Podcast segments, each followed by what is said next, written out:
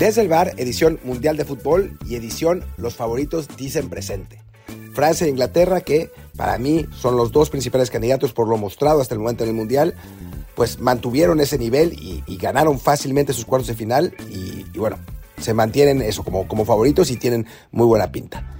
Eh, antes, de, antes que nada, les recuerdo que pues yo soy Martín del Palacio y que eh, los pueden escuchar en Google Podcast, Apple Podcast, eh, Spotify, Amazon y todas las otras apps de podcast y que nos deberían poner un review de 5 estrellas para pues que nos descubra más gente, para que más gente pueda ver nuestros, escuchar nuestros análisis, para que nos paguen más y para que podamos seguir haciendo el contenido que a ustedes les gusta.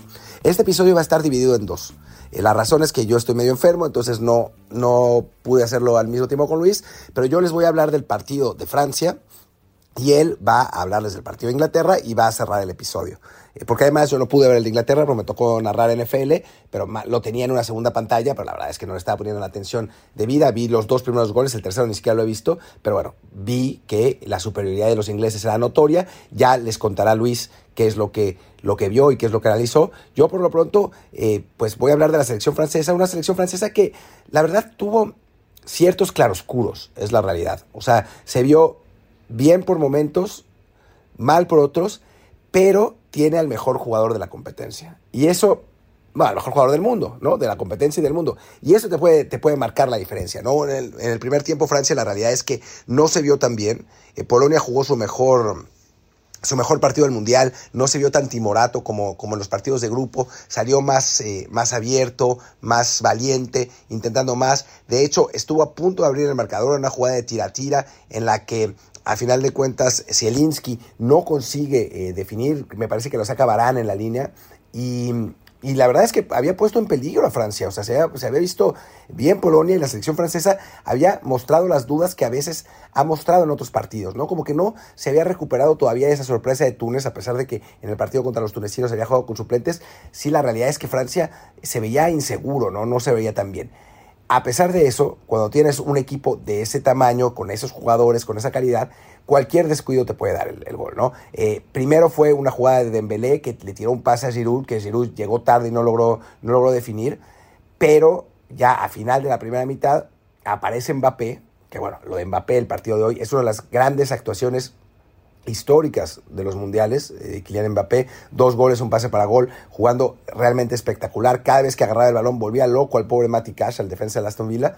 Eh, y, bueno, apareció, apareció Mbappé, le puso una, una joyita a Giroud, que Giroud solamente tuvo que, que definir, y puso a Francia al frente así, ¿no? Eh, un poco sin merecerlo, la realidad, ¿no? Creo que cae más o menos al 40 el gol. Y Polonia todavía tiene posibilidad de empatar unos minutos después en, una jugada, ya no me acuerdo, creo que del propio Lewandowski, que, saca, no, es un error de, de, de, de Lloris que trata de fildear un balón, se le cae, al final nadie puede rematar porque Lewandowski está volteado, pero, pero sí, la verdad es que Francia y el portero, su portero, no habían estado bien y, y Polonia mereció más en el primer tiempo. Ya en el segundo, Francia empezó a, funcionar mejor. Aún así, Polonia seguía haciendo partido, ¿eh? seguía manteniendo la, presión, seguía haciendo, incomodando a los franceses que, que no encontraban muy bien la tecla. Eh, la, la realidad es que el peligro lo daban cuando aparecía Mbappé. O sea, cuando Mbappé tenía el balón, Francia se volvía peligroso. Sin el balón, era más complicado lo que pasaba con los, con los jugadores franceses, que no encontraban cohesión, no encontraban eh, el ritmo hasta que finalmente aparece Kylian Mbappé, ¿no? En una, en una jugada de, contragolpe, le dan el balón con mucho, mucho espacio. Mbappé pierde un tiempo al recibir, pierde un tiempo al acomodarse, espera un poco, todavía los defensas van llegando, llegando, llegando, y ahora sí mete un golazo mete un tirazo que Chelsea no puede detener, que Chelsea había andado muy bien, otra vez había, había parado varias, no puede detener porque el tiro es absolutamente imparable. Y, con eso Francia se tranquiliza y se pone 2-0. Y después, unos minutos más tarde, Mbappé hace un gol aún mejor. Un tiro al ángulo espectacular realmente, eh, una, una, jugada de, gran potencia del, del jugador francés que además en este partido mostró lo completo que puede ser, porque se escapó por velocidad varias veces de Cash por la banda, el pase que le pone a Giroud para el primer gol es una jugada de enorme visión de campo, que se la deja, eso le deja un caramelito para que, para que el delantero anote y se vuelve, el mejor goleador en la historia de, la selección francesa, algo que seguramente superará a Mbappé pronto. Eh, y después los otros dos goles son de potencia pura, ¿no? De, pegarle fuerte al balón, de ponerla al ángulo. Un, jugador muy completo, el mejor jugador del mundo hasta el momento. Me parece que, sin duda, ¿no? Más allá de que Messi ha tenido un muy buen mundial, lo de Mbappé es, es eh, realmente de otro nivel. Ha, dado ese paso adelante, ¿no? Y, y bueno, 3-0, con eso iba Francia. Después, en la última jugada del partido, hay un penal, toca, toca el balón con la mano. Creo que fue Teo Hernández, ya no me acuerdo quién fue, o, o, Arán, ya no me acuerdo. Eh, eh, algunos de los jugadores franceses toca el balón con la mano a la hora de, tratar de, de, cortar un centro. Lo tira Lewandowski, lo falla, lo detiene, lo detiene Lloris, pero em, en el disparo se adelanta claramente. El tiro de Lewandowski es horrible, pero se adelantó el portero francés. Creo que ni hacía falta, porque si se hubiera aventado desde la línea lo sacaba. Y repiten el penal y ya lo mete Lewandowski. Pero bueno, al final de cuentas fue testimonial. Lo celebró Levan, al final de cuentas, porque, bueno, había fallado dos penales ya, el de México y este primero.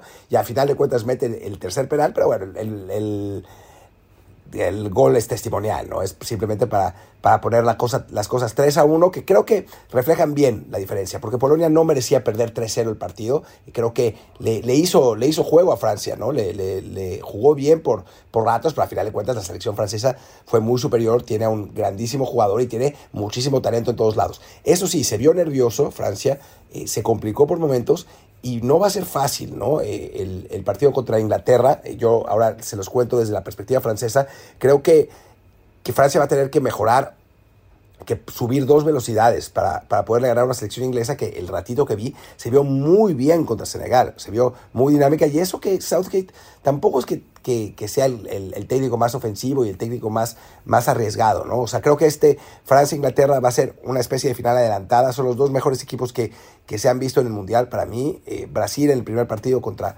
contra Serbia también, pero bueno, el, rival no, no, daba para mucho, eh, pero creo que, que que son los dos mejores equipos y se enfrentan en un partido que va a ser una joya, ¿no? Un, absoluto espectáculo y que, bueno, va a poder demostrar Mbappé si es realmente un jugador para historia, ¿no? Lleva nueve goles en sus dos mundiales, está en camino totalmente a romper el récord de Close de 14.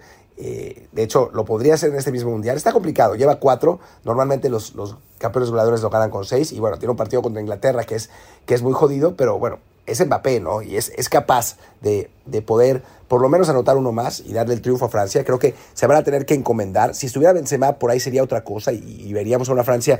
Em, pues no tan dependiente de Mbappé, aunque ciertamente Giroud, el, el estilo Giroud de, de, de, choque, de abrir espacios, de participar menos en el juego pero pelear por arriba, creo que le viene mejor a esta selección francesa que, a la que le gusta ganar los rebotes, a la que le gusta competir físicamente y que bueno, esa tontería de la maldición del campeón pues ya quedó muy atrás, ¿no? O sea, se demostró que fue una casualidad, fue porque había tocado Italia, porque le había tocado Alemania, una Alemania en cambio de generación, pero esta Francia la verdad es que es un equipo de absoluto primer nivel, un gran, gran equipo en todas las líneas y que puede ganar la Inglaterra. Obviamente eh, va a ser difícil, va a ser un partido muy parejo.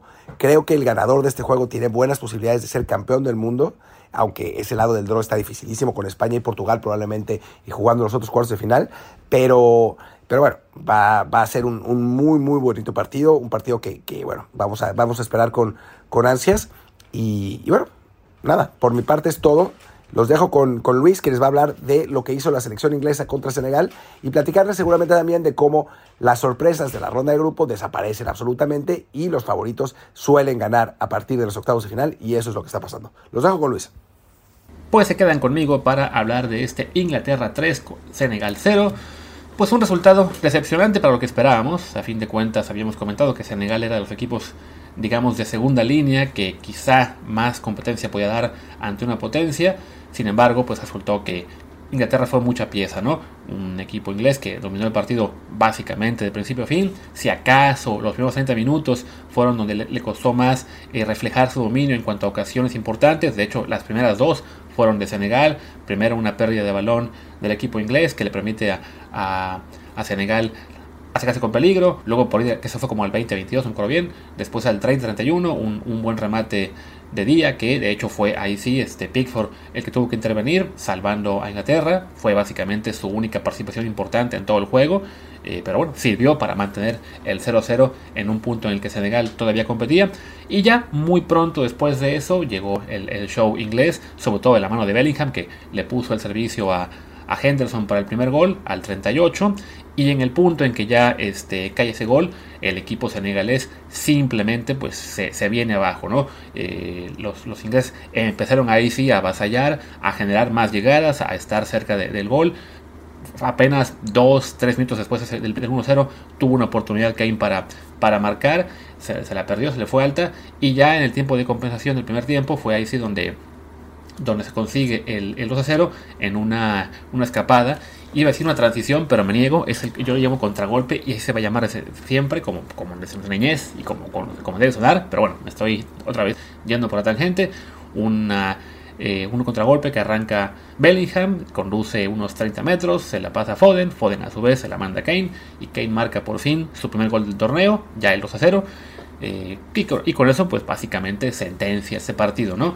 Curioso que Kane, que lo mencionamos en la previa como nuestro candidato a, campeón de goleo, por ser quizá eh, un potencial finalista, pues en realidad lo tiene ya muy complicado porque apenas ahora llegó a ese primer gol y teniendo enfrente a Francia después, pues ya la cosa está muy complicada, aunque bueno, de eso ahora platico, ¿no? El chiste es que sí, este 2 a 0 de Kane ya pues sentencia básicamente el, partido, no había realmente mucha posibilidad de reacción para el africano y por si eso fuera poco, pues se mantuvo el, dominio de los británicos en el arranque y por ahí del que habrá sido el 57, 58 del, ya total, en el segundo tiempo llega el tercer gol, este se me fue el nombre, fue, por, fue de Buquillos acá, igual al servicio de, de Philip Foden y pues ya, el 3-0 la verdad es que permitió al cuadro inglés mm, aguantar un poquito más el, partido, no tener que emplearse a máxima intensidad. Afortunadamente para ellos, pues saben que el, siguiente encuentro contra Francia va a ser hasta el sábado. Ahora sí habrá descanso, eh, más eh, un mejor descanso para esos equipos, por cómo está el reparto de juegos en esta ronda y en la que sigue. Justo es Francia-Inglaterra, el duelo que se va eh, con más retraso respecto a lo que será sus duelos de estos octavos. Entonces, bueno, ya aquí el sábado llegarán frescos, pero de todos modos, bueno, para el equipo inglés fue, fue bueno el tener el juego tan controlado tan pronto, ¿no? Y, simplemente de Senegal decir que se notó mucho lo que fue la, ausencia de su máxima figura. Eh, sí, en serio, Mané simplemente no, no hubo forma de que compitieran a, al máximo nivel. Eh, sí le hicieron un buen partido a, a, Países Bajos, pero a fin de cuentas pues acabaron perdiendo. Ahora en este caso fueron muy pocos chispazos los que dieron ante el equipo inglés y también acaban ya cediendo el encuentro. Se despiden, pues como, como esperábamos que, ocurriera, por lo que Martín adelantaba, ¿no? que lo fui a platicar y que hemos platicado muchísimas veces y que también estamos comentando en Twitter y que sigue habiendo gente que nos repele, pero que es la verdad. A la hora, de la, a la hora buena, allá, a la hora de la verdad, las potencias se imponen. O sea, a la gente le encanta pensar, no, pero es que puede haber sorpresas, es que hemos visto cómo otros equipos eh, echan a los, a los grandes, sí, suele pasar en, eh, fase de grupos, le pasó este año otra vez a Alemania, como también la pasada, le pasó también este, en otros mundiales a, Italia, le pasó a Francia en 2010, pero ya en estas fases finales, salvo, insisto, circunstancias extraordinarias, no vamos a ver eh, una sorpresa casi nunca, ¿no? hace apenas unos minutos me peleaba yo en Twitter con gente que me decía, no, no, sí, pero es que a ver, pasó Rumania, a ver, 94, esa Rumania que tenía además a Josh Hagi, una circunstancia extraordinaria, se enfrenta a una Argentina que apenas días antes había perdido a Maradona y estaba todavía completamente sumida eh, pues en la depresión y en el eh, simplemente en no saber cómo reaccionar y le gana. O sea, recordemos que esa Argentina incluso había perdido, si no me equivoco, el último de los grupos de lo hundida que estaba por haber quedado por haberse quedado sin Maradona, ¿no? Después eh, la Corea, pero Corea sí, hecha Italia y España en 2002, pero todos conocemos esa historia de arbitrajes realmente tendenciosos que llevaron de la mano a Corea a semifinales. No fue una, ¿cómo se dice? Un, una, una, sorpresa como tal, ¿no? Alguien te dijo, bueno, pero Rusia, España, el último mundial. A ver, Rusia era el local, punto número uno, y España era una España que por nombre la considerábamos potencia, pero bueno, si era un plantel aún en transición, eh, que había quedado fuera de la Euro en octavos apenas dos años atrás, que quedó sin técnico faltando tres días para el Mundial, porque el Madrid se le ocurrió que la mejor idea posible era ficharlo desde antes, entonces lo mismo, ¿no? Circunstancia extraordinaria. En estos octavos de final de los cuatro duelos que hemos visto y los tres que quedan en los que hay una potencia incluida, pues francamente no hay ninguna circunstancia que uno piense, uy, esto va a romper el equipo, ¿no? O sea, Brasil tiene alguna lesión por aquí o por allá, pero es Brasil y debería imponerse con calidad a Corea, ¿no? La propia España, que sí, bueno, este, quedó segunda de grupo, pero es un, equipo rejuvenecido, con un nivel de juego bastante bueno, que sí, se vio sorprendida ante Japón, pero ya le hemos visto en la anterior Euro y en Nations League que, tiene un nivel muy alto y, jugadores que están en equipos importantes, ¿no?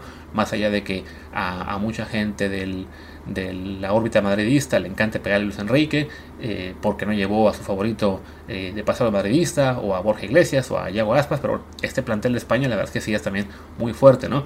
Y Portugal, pues la circunstancia extraordinaria que uno se puede inventar es, ah, ¿qué tal que esté roto el vestidor porque Cristiano se haya peleado con Bruno Fernández como lo, como lo vimos en esa toma medio incómoda del, en el vestidor previo a la Copa del Mundo? A ver, a lo mejor nos enteramos en unos años que sí, que ya estaba completamente roto todo, pero por lo que sabemos de lo que representa Cristiano para ese vestidor de Portugal por muchos años, veo muy complicado o veo casi eh, inverosímil que eh, su pleito con su club o con su ex club haya permeado a tal grado que Bruno Fernández se haya peleado con él y esto a su vez divide el vestidor creo que simplemente, bueno, aquella imagen en el vestidor, pues fue eso, ¿no? Un momento incómodo porque no todas las imágenes en el vestidor suelen ser alegría, risas y ya, y nada más, ¿no? Entonces va a ser muy complicado que encontremos ese factor que haga la diferencia a favor de un equipo no tradicional, ¿no?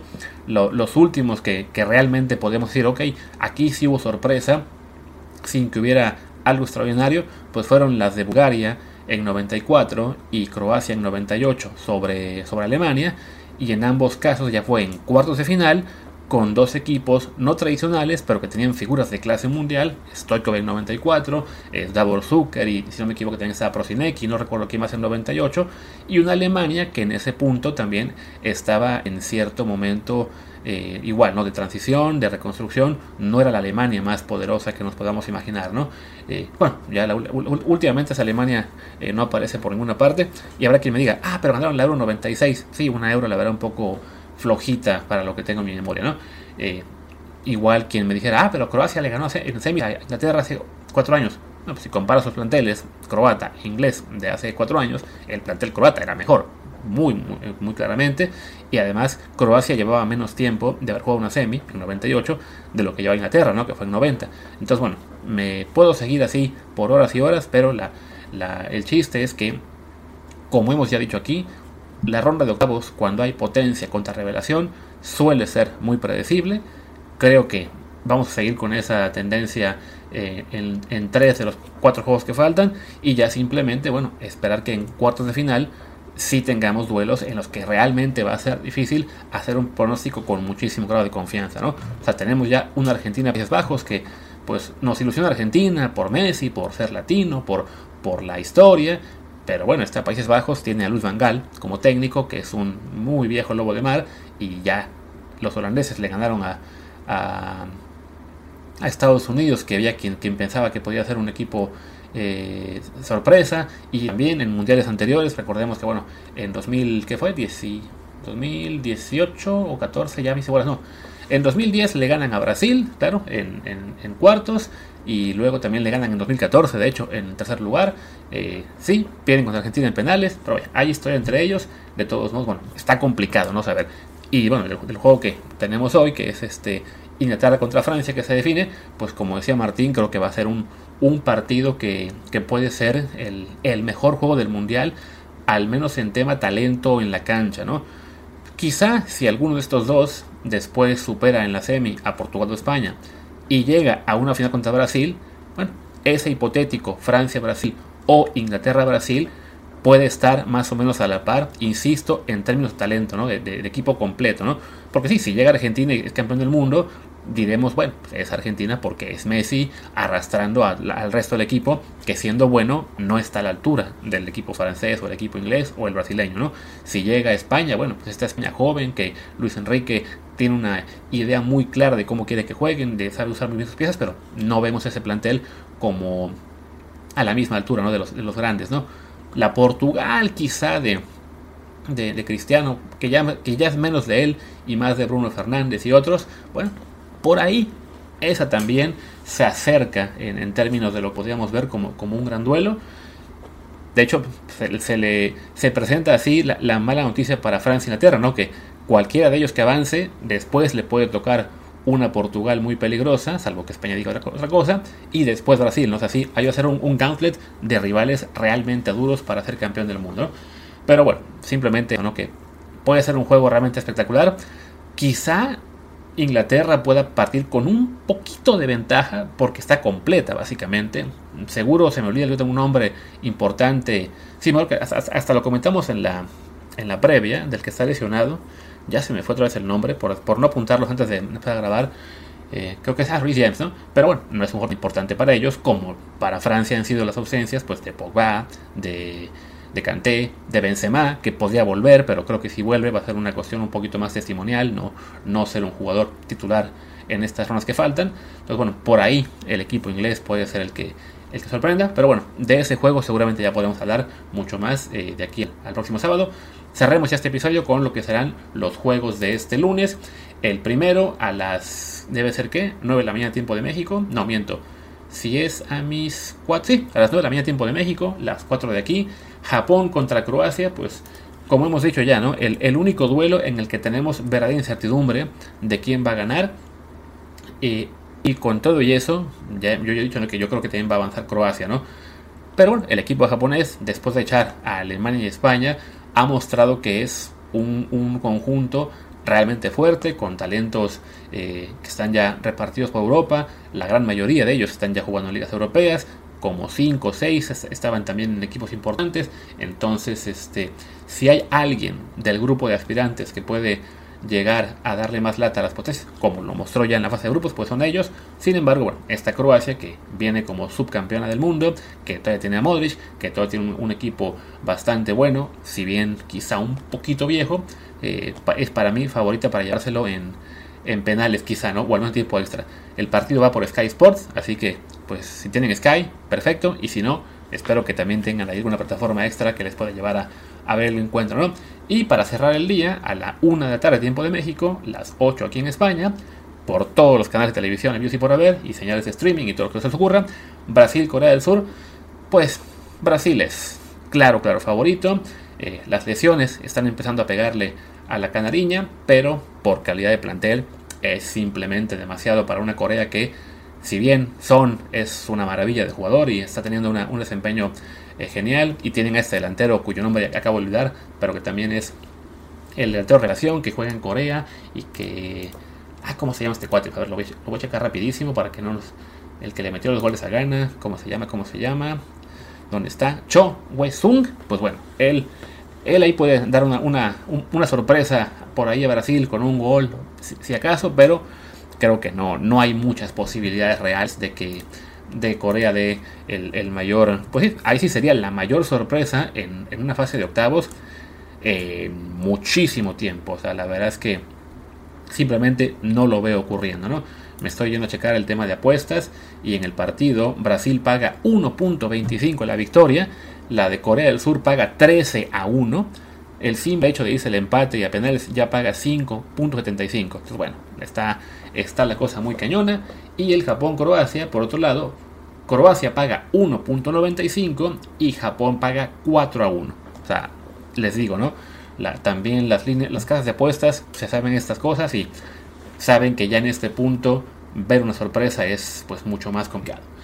Y bueno, pues cerremos que ya este programa pues entre que Martín hizo su parte antes porque estaba cansado y yo ya quiero acabar la mía porque también estoy cansado, ya está entra en la madrugada, pues es hora de cerrar. Mañana regresamos con el comentario de los juegos de los que acabo de hacer la previa y también pues con la previa evidentemente de los últimos dos de octavos de final. Y si sale algo de mexicanos o demás problemas con Tata Martino, que para variar, bueno, ese puede ser un comentario rápido, ¿no? El patético espectáculo que se dio hoy en el aeropuerto de Ciudad de México al recibirlo con empujones y con insultos para quien diga que la prensa y la afición no cuentan, pues bueno, saben que esto no está bien, ¿no? Eh, hay gente que dice, es que pagamos por ver el fútbol y no está tan mal. A ver, Tú pagas por ver un espectáculo, si te gusta, qué bueno, si no, deja de pagar, deja de verlo. No estés simplemente usando el fútbol como excusa para soltar frustraciones contra un señor que, pues su pecado fue simplemente no tener la capacidad eh, que, quería, que queríamos para llevarnos más adelante, ¿no? Eh, lo decía hace rato, ¿no? Es, un, es una cuestión en la que desafortunadamente no nos bastó, no les bastó a muchos, pero sí, con hacer la crítica en el tema deportivo, ¿no?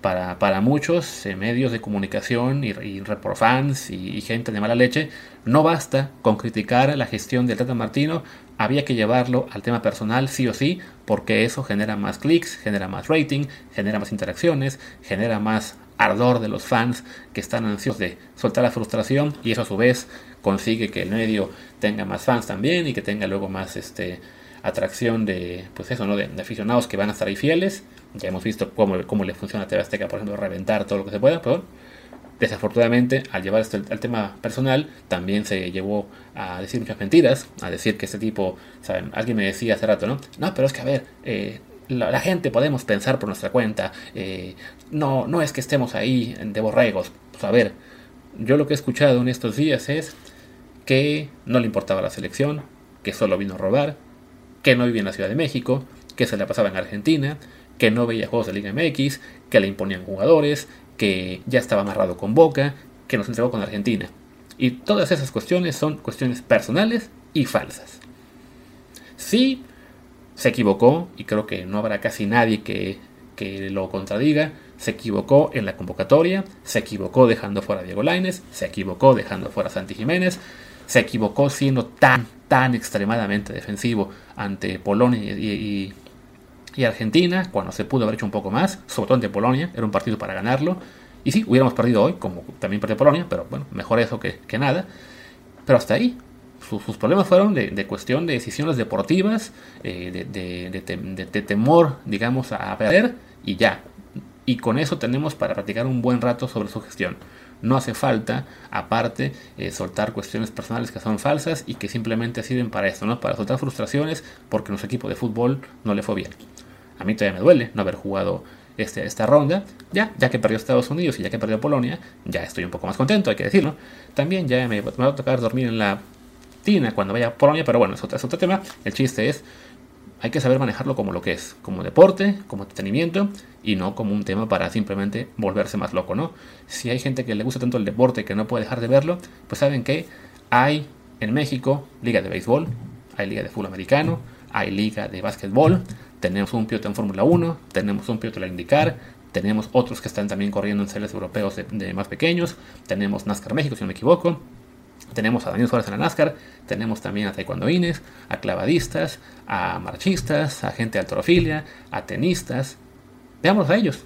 Si ya estamos hartos del fútbol, quitémonos esa, maldita manía de decir, ay, es que hay que ponerles un boicot y luego, no, no, pero como pago sí quiero pegarles. Pues sabes qué, mejor haz el boicot de veras y vete a hacer otro deporte en el cual estarás quizá más contento.